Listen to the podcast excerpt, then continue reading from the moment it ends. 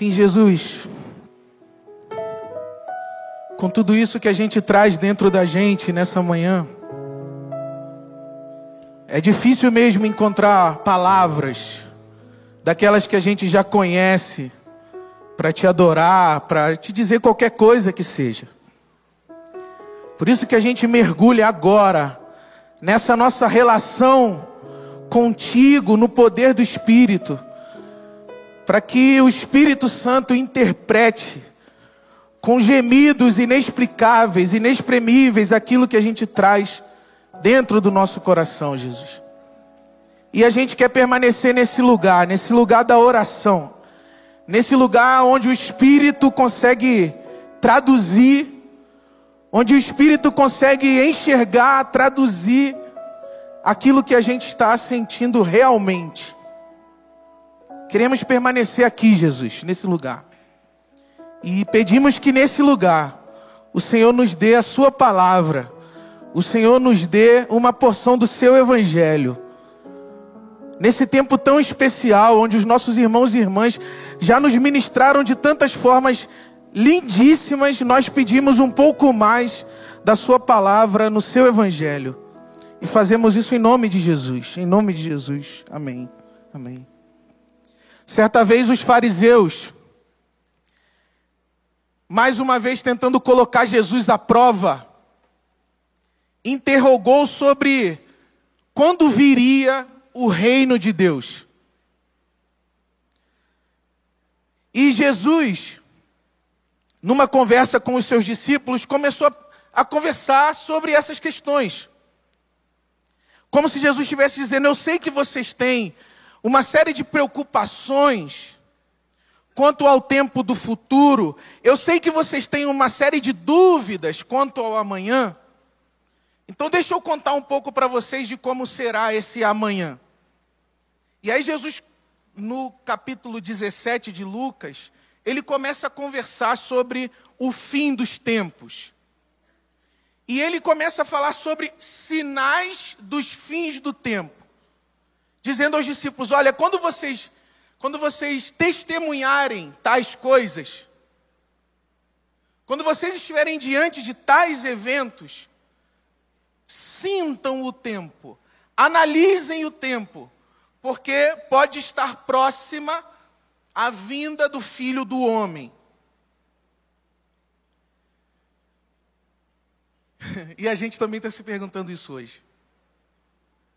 A gente está testemunhando tantos desses eventos semelhantes aos que a Bíblia descreveu em sua época, que a gente fica se perguntando: nós estamos nesse tempo? É para interpretar a guerra como um sinal do fim dos tempos? É para interpretar a pandemia como um sinal dos fins do tempo? É para interpretar as angústias da minha própria vida como um sinal do fim dos tempos? Nessa conversa sobre o fim dos tempos, Jesus decide contar uma história, uma parábola sobre uma viúva persistente. Quase que como preocupado com a forma como os discípulos reagiriam a essa ideia do fim dos tempos, quase que como preocupado se a conversa sobre o fim dos tempos poderia gerar uma espécie de paralisia porque a gente sabe que é isso, né, gente? A gente começa a olhar em volta, a gente começa a olhar as notícias, a gente começa a perceber o mundo ruindo ao nosso redor e, de certa forma, o contato com esses acontecimentos gera uma espécie de uma paralisia mesmo, subjetiva. Será que o próximo sou eu? Será que o próximo míssil, a próxima bomba, o próximo vírus tem, vai me afetar? Eu que sou sobrevivente da última pandemia, será que eu vou sobreviver à próxima pandemia? Já que os cientistas falam que a gente vai, a gente é a geração que vai ter que conviver com a pandemia por causa da emergência, da, da, das catástrofes climáticas e também do, do prolongamento da, do modelo urbano de vida. Será que nós seremos sobreviventes à próxima pandemia? E quando a gente começa a conversar sobre isso, sobre os acidentes da vida na vida isso gera uma, gera uma certa ansiedade, assim. Eu corpo vai bloqueando, você vai ficando tenso, você vai ficando nervoso, você vai, a coluna vai travando, você, você vai manifestando sintomas de uma paralisia ou de um desespero subjetivo. Seu corpo vai transmitindo isso. E aí, como que percebendo essa possibilidade, Jesus conta uma parábola para que, para que os seus ouvintes não desanimassem. Presta atenção, o contexto é escatológico. O contexto é uma conversa sobre o fim do tempo. E nesse contexto, como que prevendo uma certa ansiedade, ele diz: calma, pessoal. Como que olhando nos olhos de cada um dos seus discípulos e percebendo, esse pessoal está aflito. Corre o risco, inclusive, deles ficarem paranoicos, tentando. Será que é aquilo? Será que Putin é o anticristo? Será que isso é aquilo que o Papa Francisco é a besta? Que a igreja evangélica são os 144 mil perse... Ah, vê, vê a gente começa a calcular: bom, será que tem tudo isso de ano para acontecer essa guerra agora? Não, mas teve uma peste antes. Então teve uma peste antes, agora a guerra deve ser o fim do mundo. Logo, eu estou perdido. Como que prevendo o risco da ansiedade gerar uma certa paranoia, Jesus, pessoal, calma, calma. Eu quero contar para vocês uma história sobre uma viúva que foi persistente. E aí Jesus diz assim: olha, para que vocês orem e não desanimem, eu vou contar essa história. Havia um juiz, esse é o capítulo 18 de Lucas. Havia um juiz que não temia a Deus, nem respeitava os homens e uma viúva que importunava esse juiz para que ele fizesse justiça à sua causa. E ela voltava, voltava, voltava, voltava e reivindicava a um juiz que não teme a Deus e nem respeita aos homens, que ele se movimentasse na direção dela, uma viúva. Presta atenção na ousadia dessa mulher um ser humano que já tinha sido alguma coisa, ela já tinha sido alguma coisa socialmente falando, mas com a morte do seu marido, ou seja, do seu proprietário, daquele ser que conferia existência a ela e utilidade social a ela, ela perde lugar no mundo, ela não sabe mais quem é ela. Ela está vivendo agora um apocalipse pessoal. O fim do mundo dela aconteceu. Eu não tenho mais marido, eu tenho um problema sério para lidar na minha sociedade e eu não tenho nenhuma garantia de que eu serei ouvida. O que, que eu vou fazer? Veja bem, olha, uma conversa sobre o fim dos tempos, uma história sobre o fim do tempo de uma mulher. E a pergunta é: o que, que eu vou fazer? Diante do mundo que desaba, diante do mundo em guerra, diante do mundo em colapso, diante do mundo pandêmico e diante do desmoronamento do meu próprio mundo, o que me resta? O que pede a minha, o que a minha fé pede de mim? Se o mundo é injusto, se o outro é injusto, se o outro não teme a Deus, se o mundo não teme a Deus e nem me respeita, o que resta de mim? Então a Bíblia diz que essa mulher, Jesus contando essa história, né? Diz que essa mulher foi persistente. Ela retornava todo santo dia e importunava o juiz, até que ele, não por solidariedade, não por gentileza, não por simpatia, mas porque ele estava ele estava bolado com ela. Tipo assim, eu quero Tocava o despertador do juiz. Ele sabia, meu Deus, mais um dia. Aquela mulher, se fosse Freud analisando, ele diria: aquela histérica, Porque Freud tem um, um baita preconceito de gênero nessa categoria psicanalítica. Se fosse, o Freud diria, aquela histérica, vai bater na minha porta, vai me contar tudo de novo. Que ela é uma viúva, mas ela tem uma causa a ser solucionada. E você, juiz aí, que não reconhece a minha existência porque eu sou uma mulher, você tem que responder a minha reivindicação, porque senão eu não vou sair da porta da sua casa todo santo dia. Eu lembro quando em 2013, 2013, os trabalhadores acamparam na porta do palácio do governo, na frente da casa do ex-governador Sérgio Cabral. Todo dia eles diziam: olha, tem que aumentar o subsídio, não sei o quê. Todo dia, todo, essa mulher aqui, todo dia, acampada na porta do governador, de um governador assumidamente iníquo, assumidamente corrupto e assumidamente desrespeitoso com relação ao outro. Tudo bem, ela vai lá. O governador já exausto de ser pressionado, ou o juiz, desculpa, exausto de ser pressionado, ele concede a causa da viúva. O escritor diz assim: se um, um juiz iníquo, que não teme a Deus, que não respeita o próximo, foi capaz de se mobilizar por causa da persistência de uma mulher, quanto mais Deus, que graciosamente, generosamente se mobiliza na direção dos seus filhos e filhas.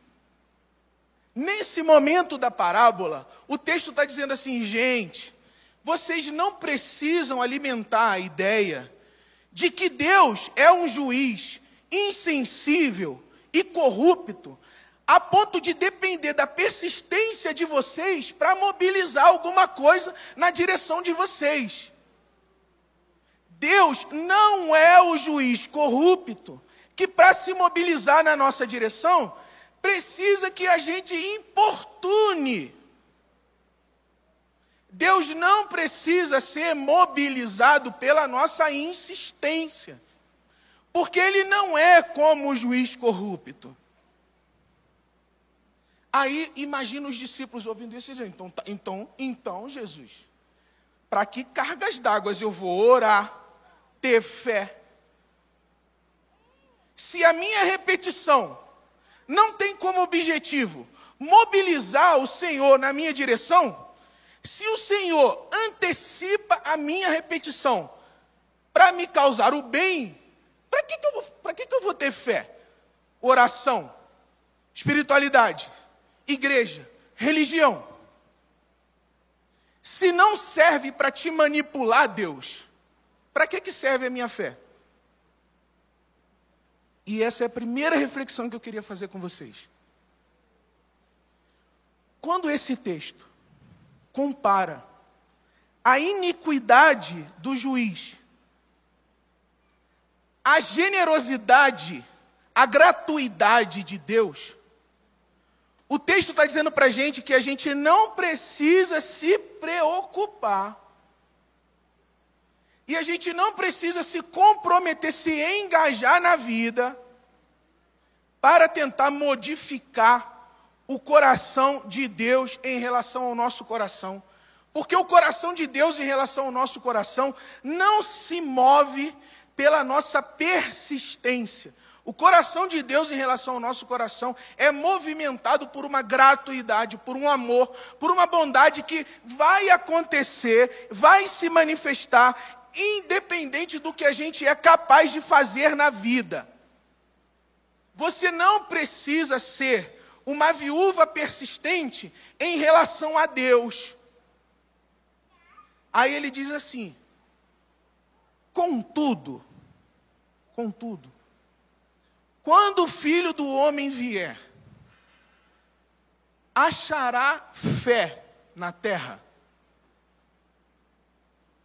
Aí você precisa parar um pouquinho, escutar essa pergunta e fazer a seguinte reflexão: se a minha fé não se mobiliza para provocar em Deus uma reação ao meu favor, se eu não devo orar, como se Deus fosse manipulável como se Deus fosse suscetível à minha persistência.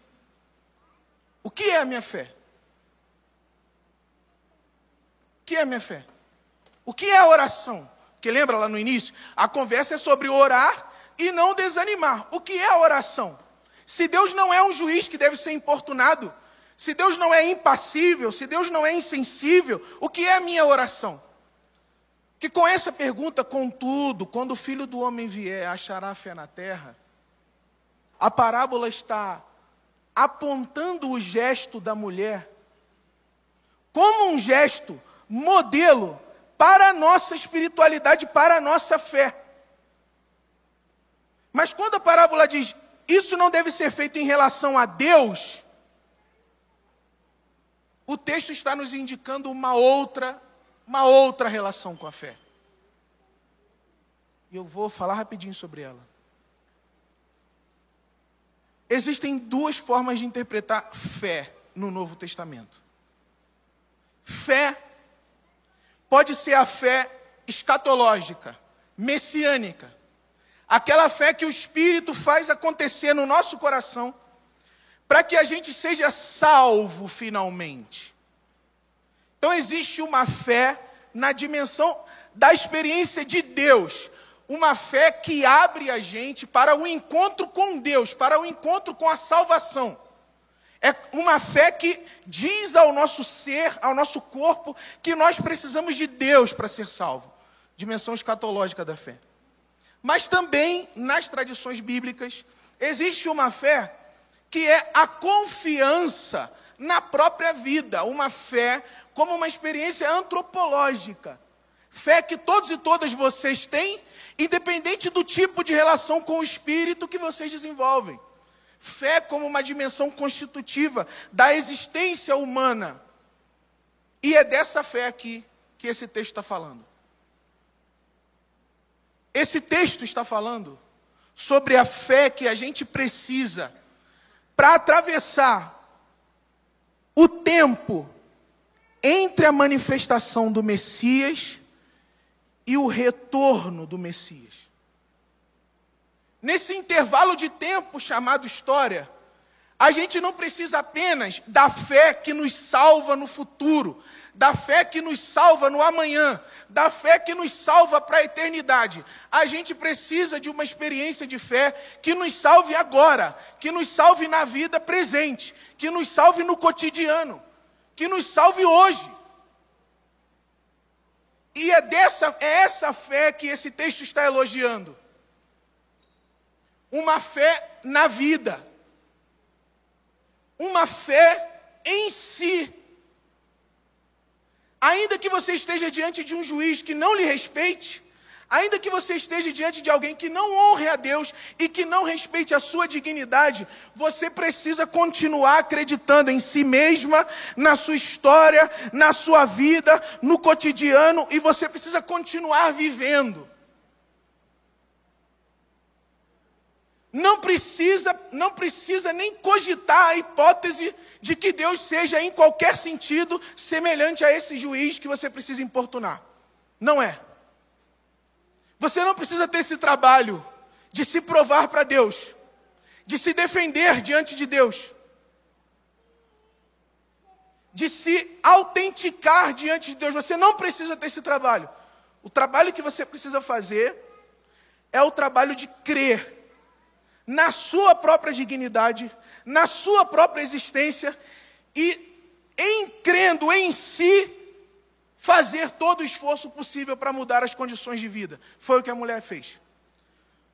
Foi o que essa viúva fez. Então veja,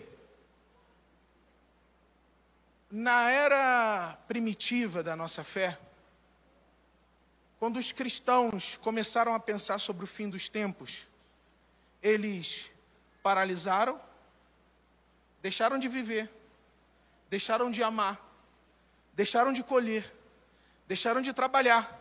E eles diziam: Jesus vai voltar amanhã. Jesus vai voltar amanhã. Eu não preciso fazer nada com a minha vida.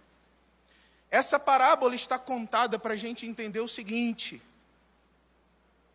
independente do apocalipse fora, independente dos possíveis apocalipses, dentro de nós, nós precisamos de uma fé que nos faça persistir na vida. Preservar a vida. Perseverar na vida. Essa história não está contada para a gente pensar a nossa relação com Deus. Essa história está contada para a gente pensar a nossa relação conosco mesmo, com o outro e com o nosso desejo de viver. É como se o texto estivesse dizendo assim: Deus não é um juiz iníquo, não se preocupe, mas você é como a viúva persistente? Que Deus não é como juiz iníquo, é o que a Bíblia conta para a gente o tempo todo. Mas você é como a viúva persistente, que, independente da forma como é tratado pelo juiz iníquo, independente da forma como a sociedade tenta estabelecer certas derrotas a você, você é persistente o suficiente para continuar acreditando em si mesmo, na vida Isso é fé. Fé é como que um afeto, um desejo, uma paixão pela vida que faz a gente perseverar. Guerras, rumores de guerras, pandemias, divisões, guerra ideológica, guerra cultural, iniquidade aumento de iniquidade que faz com que o amor se esfrie no mundo. E a pergunta é: você é como uma viúva? Eu sou como uma viúva? Quando o filho do homem vier, ele encontrará em mim essa disposição, esse amor pelo agora. Eu tenho certeza que todos e todas vocês que aqui estão hoje, vocês experimentam a fé escatológica, a fé salvífica, a fé em Jesus. Mas o que o Espírito me comoveu a te dizer é que, mais do que a fé na salvação, você precisa ter fé em salvar-se.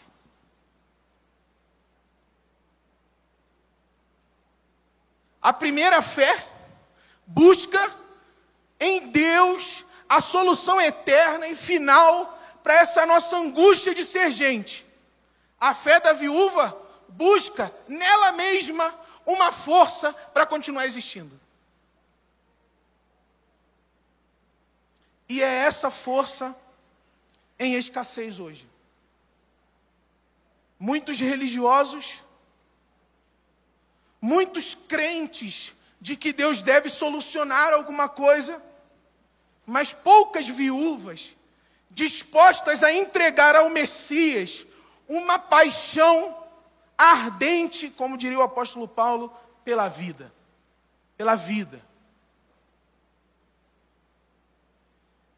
A viúva que diz: Eu tenho uma história, eu tenho um sonho, eu tenho um projeto, eu tenho uma existência, e não será a circunstância específica que me anula, que me trata como um isso, como uma coisa, que vai determinar a minha força e a minha paixão pela vida.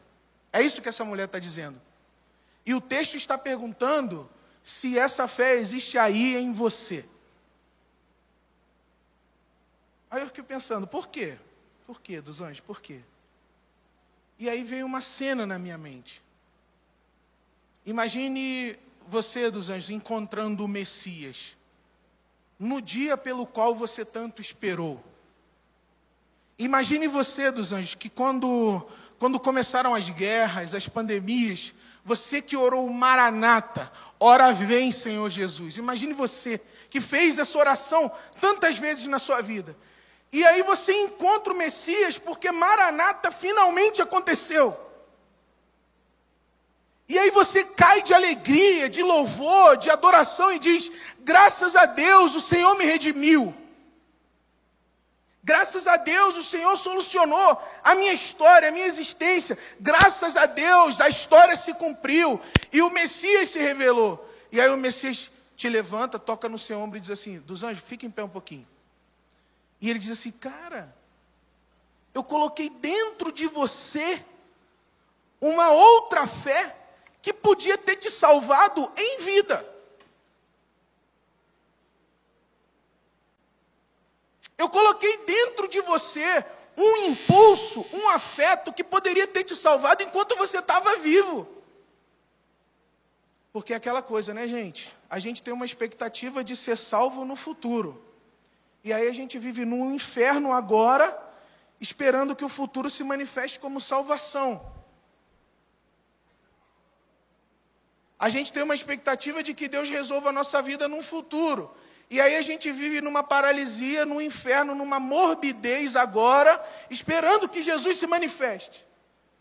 E esse texto diz assim: não é sobre esperar Jesus, não é sobre esperar o reino no futuro, é fazer o reino acontecer todo santo dia. Não é sobre esperar o Messias se manifestar no além, é sobre fazer o Messias acontecer aqui e agora todo dia. Aí eu quero que você resgate agora essa imagem de uma mulher que vai, é recusada, volta. Vai, é recusada, volta. Essa ideia do retorno à posição de reivindicação, à posição de justiça, à posição de confiança, ela é fundamental. Fundamental. A fé é retornar à posição de confiança em Deus e em si mesmo. Chama emuná no Antigo Testamento. Chama pistes no Novo Testamento. O que, que é isso? A posição de confiança em Deus. Mas veja, gente, não será suficiente a nossa vida cotidiana apenas a posição de confiança em Deus. E eu, em nome de Jesus,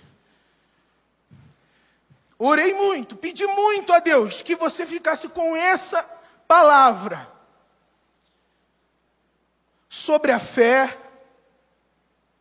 Não importa apenas confiar em Deus, mas ter certeza que porque Deus confia em nós, nós podemos confiar na nossa vida também. É isso que a mulher sabia a respeito dela mesma. E é isso que eu gostaria, em nome de Jesus, que você soubesse e repetisse para você mesmo. Deus não é um juiz injusto. Você não precisa convencê-lo de nada. Ele te ama gratuitamente. Agora você precisa ser como uma mulher viúva, que acredita suficientemente em você. Deus não está nem em questão para essa mulher, gente. Vocês repararam isso? Ela, ela, quando ela é negada pelo juiz injusto, ela não volta atrás dizendo: Deus, de novo, poxa, eu tive, eu fui lá, o Senhor tinha me revelado que o Senhor se manifestaria. Eu fui nessa consulta já pela, pela quinquagésima vez, o Senhor tinha se revelado que, na, que nessa vez aqui eu seria curada, mas por que, que eu volto para trás sem aquilo que o Senhor tinha revelado? Ela não entra, gente, preste atenção, ela não entra nessa reflexão de colocar Deus em xeque. Essa é a parada que eu queria compartilhar com vocês. Quando a gente vai a um desafio, as coisas notadamente são destruídas ao nosso redor e a gente tem que parar sozinho com a nossa vida. É uma baita armadilha dar esse passo atrás e começar a se questionar sobre Deus uma baita armadilha, baita armadilha. E todo mundo que transformou a religião nesse processo ressentido, de ficar se perguntando: ora bolas, Deus, quem é o Senhor? Por que, que o Senhor me abandonou? Que todo mundo que transformou a religião nesse processo ressentido, de ficar questionando a Deus. Todas as vezes que os apocalipses aconteceram do lado de fora, essas pessoas adoeceram tanto no corpo quanto na espiritualidade. Elas começaram a tratar Deus como um Deus vulnerável ao mundo, como um Deus suscetível suscetível às manipulações da fé, como um Deus suscetível às manipulações da religião. E elas desesperaram. Veja, Deus não está em questão para essa mulher. O que, que está em questão para essa mulher? A força de dar um passo à frente mais uma vez. Aí ela chega aqui, irmão, ela encontra resistência. O que, que ela faz? Ela volta para trás, ela respira. Deus não é questionado, Deus está comigo. Deus, inclusive, é essa força que me faz dar mais um passo. E ela dá um passo de novo e diz: Eu estou aqui de novo, juiz, e eu vou te importunar até que você reconheça a minha existência. E ela vai mais uma vez: Eu estou aqui de novo, juiz, e eu vou te importunar até que você reconheça a minha existência. Que força é essa? que mobiliza ela a retornar todo santo dia, retornar sobre si mesma e retornar sobre as circunstâncias da vida. Fé, isso é fé. Para esse texto que eu compartilhei com vocês, o nome disso é fé. E é essa fé que o Messias busca busca extrair e empoderar no seu coração. Você vai ler as notícias. Você vai pegar os exames. Você vai olhar para o seu corpo. Você vai sentir saudade. Você vai entrar em luto. Você vai desempregar. Você vai ser maltratado. Porque você é ser humano. E você vai estar num mundo onde as pessoas não temem a Deus e não respeitam o outro. Então isso vai acontecer. Mas a questão é que, na oração, você produz em você mesmo uma postura de viúva persistente. Por fim, o que é a oração? O que é esse enquanto oro aqui que o Baruch cantou para a gente? Enquanto oro é o tempo e o lugar onde você começa a desenhar em você mesmo uma postura de viúva persistente. Você vai lá para dentro desse lugar chamado oração e começa a investigar as suas posturas. E, e Aí lá dentro da oração, daqui a pouco você está percebendo: caramba, que ressentimento é esse? Não dos anjos. Coragem, força, disposição, vitalidade, persistência pela vida. Você entra em oração, você está na antessala da cirurgia. Aí você está olhando para aquelas luzes brancas que estão ali na sua cabeça. E aí começa a passar um sentimento estranho de insegurança. E aí você começa a se deparar com aquilo: o que está acontecendo em mim? Eu já passei por isso sete vezes. O que está acontecendo em mim aqui agora? Aí você entra em oração. Dentro daquele lugar, o Espírito vai visitando essas tensões, essas decadências, e vai te dizendo dos anjos: coragem, ora bolas. Você é um homem de fé, coragem. O que é que você está olhando para essa circunstância que moveu em você a certeza de que eu sou o Deus da gratuidade, da presença, da companhia, da solidariedade, da comunhão. Coragem para fazer o que você tem que fazer, coragem para ser quem você tem que ser, porque a fé é, é essa viúva persistente dentro de nós. Aí eu estava lendo, gente, umas coisas sobre essa viúva, e apareceu o seguinte: por que, que essa, a fé é uma viúva? Por que a fé é uma viúva persistente? Porque às vezes, irmão, a gente quer se divorciar dela. E quando a gente quer se divorciar dessa viúva persistente em nós, a gente acaba matando a nós mesmos. E a viúva sobrevive. A gente se aliena, se, se assassina, você assassina a sua força pela vida, e a viúva fica lá, gritando dentro de você dos anjos: se mexe, levanta e anda. O Messias está procurando em cada um e cada uma de vocês uma fé persistente. Em minha oração, Jesus, por cada irmão, por cada irmã aqui presente nessa manhã, por cada irmão, por cada irmã que está participando com a gente pela internet, é que o seu espírito nesse tempo, nesse lugar de oração, o seu Espírito se manifeste em nós, produzindo em nós coragem, persistência, força para cada novo dia a gente retornar sobre nós mesmos e sobre o mundo com coragem, com ousadia e no nome de Jesus, na fé do seu Filho, Jesus, o nosso Senhor e Salvador. Amém. Amém. Deus te abençoe, meu irmão. Deus te abençoe, minha irmã. Persistência, persistência sobre todos e cada um e cada uma de vocês. Em nome de Jesus. Amém. Amém.